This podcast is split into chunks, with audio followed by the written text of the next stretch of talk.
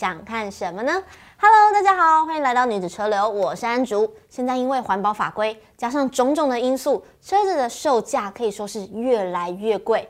有没有哪一些车款便宜、安全又好养？这次呢，我们就统整了几款车，价格在七十万元以下，应该算是首购族、小资族，如果想要购买新车的时候，大概会抓的一个价格区间带。我们都要从中呢，给了几个条件，包括了安全配备要尽量越多越好。那当然养车很重要，所以油耗表现也要不错。有哪些车款在我们的名单里面呢？赶快来看看。首先来看的就是市占率超高的神 A Toyota Corolla Altis。开这台车出去就好像是参加车聚一样。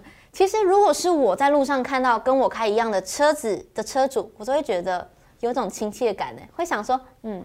有眼光，Altis 整体来说呢，我觉得它算是一台蛮均衡的车子，因为新世代都是有搭载 Toyota 的 TNGA 底盘，包括了它是采用高强度的钢材，加上车身的重心比较低，还有它是配备了独立悬吊，所以不管是在操控的乐趣，还是在乘坐的舒适度上，Altis 它都算是有兼顾到。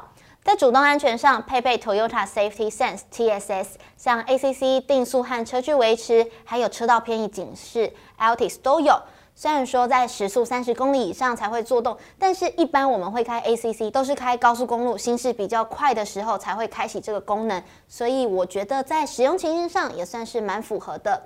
标配七颗气囊，油耗入门汽油版是十五点六公里每公升，所以总结一下 Altis 的特色：维修方便。妥善率高，而且该有的东西都有及格。再来看看 Ford Focus，我想说到 Focus，大家印象最深刻的应该是他们同时推出了两种车款，包括四门的房车，还有五门的掀背车。我观察我身边买 Focus 的朋友，都刚好会去选择五门的掀背车，可能因为掀背车算是现在比较流行的一种选择。那另外，像我们常常现在人都使用手机嘛，如果说车机可以跟手机结合在一起，那使用界面可以联动，就不用说再去重新熟悉界面。在这部分，Focus 标配了 Android Auto，还有 Apple CarPlay。标配六气囊，入门版平均油耗约十五公里每公升。在安全配备上加一点点价格，到更高贵一点的版本，就可以拥有 Ford 他们最自豪的 Co-Pilot 三六零，标榜是达到了 Level Two 的自动驾驶功能，包括它全速域的 ACC，像是车道维持也有哟。如果预算是最大的考量，接下来的这款车应该算是对预算型买家非常贴心的车款，Hyundai Elantra，起售价六十五点九万起。如果想要有帅气的外观，这款车应该算是会蛮喜欢的选择。可能有人听到 Hyundai 会想说，嗯，韩国车耶。但其实 Hyundai 近几年蛮积极的布局欧洲，譬如说聘用了欧洲的设计师，甚至在纽柏林赛道旁边设立了测试中心。所以像是 Elantra 这款车就融合了一些欧洲的元素在里头。车身结构有百分之五十三采用 AHSS 高刚性钢材，所以刚性很好。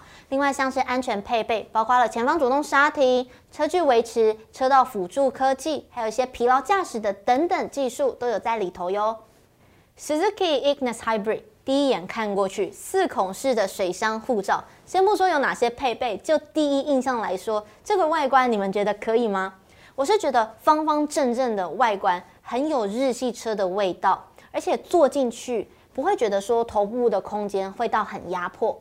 听到 Hybrid 就知道油耗表现很漂亮，突破了二字头。因为这台1.2升的小车搭载轻油电科技，12V 电池结合全新的 ISG 整合式启动马达，所以减速的时候可以回充电能，自动重启的时候也可以达到降噪。另外，它也可以提供很丰沛的动力辅助。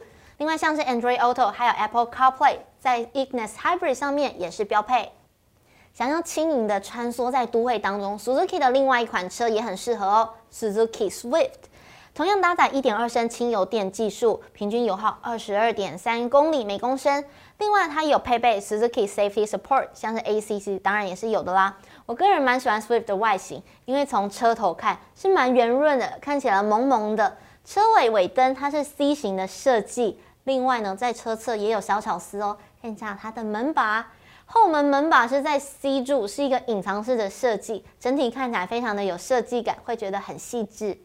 我觉得 Swift 这台车蛮适合女生的，跟女生的气质很相称，因为它包括了车头圆圆的设计，加上整体车身有一些外观上的小巧思，会让你觉得有一种时尚感在里头。如果是一般都会使用，想要小车灵巧好开的话，那你是可以选择自排的版本。如果是想要有操控乐趣，是也可以砸一点点价格再去买手排版。出手排我就买，你要买吗？你买了吗？安竹，看来你今天很呛是吧？对于新手首购族来说，通常开车经验可能还没有那么多，那甚至是还没有结婚，所以需要的车比较小一点点。但是我不想要开房车，想要有休旅车的视野，这时候就可以看看 Hyundai 的 Venue。身为小型跨界休旅 CUV，Venue 它的车身呢就只有四零四零 mm，车高一米六左右，大概就是跟我差不多高。全车系标配皮质座椅。六气囊，油耗表现也不错，是十六公里每公升。中间以上呢，又多了凸痛的双色设计可以选择。另外，像 Apple CarPlay、车道偏移警示、疲劳警示等等的 Hyundai Smart Sense 都是有配备的哦。虽然说它是还没有做到全速域的 ACC，但是以七十万这个售价来说，已经算是很亲民的选择。再来看的这款车，顶规大约六十五万，但是配备诚意十足。小型掀背车，Kia 的 Picanto，坐进去皮革座椅，穿插红色区块跟缝线，中间还是透气的皮革，而且配备无线的 Apple CarPlay 跟 Android Auto。对蛮多高价车来说，配备这些的智慧手机连接功能已经算是基本盘了。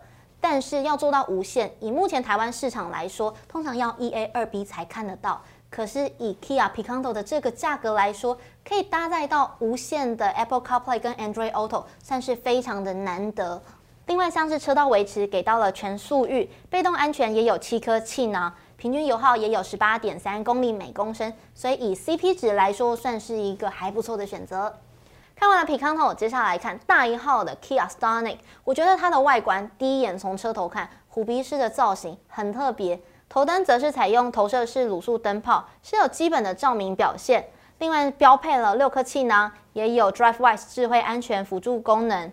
我觉得坐进车舱的话，会觉得内装跟配备是比较走实用路线，它没有太多的点缀。不过该有的都是有，布置布座椅坐起来也是还不错。另外像是刚刚说的 Apple CarPlay 跟 Android Auto，当然 Stonic 上面也是看得到喽。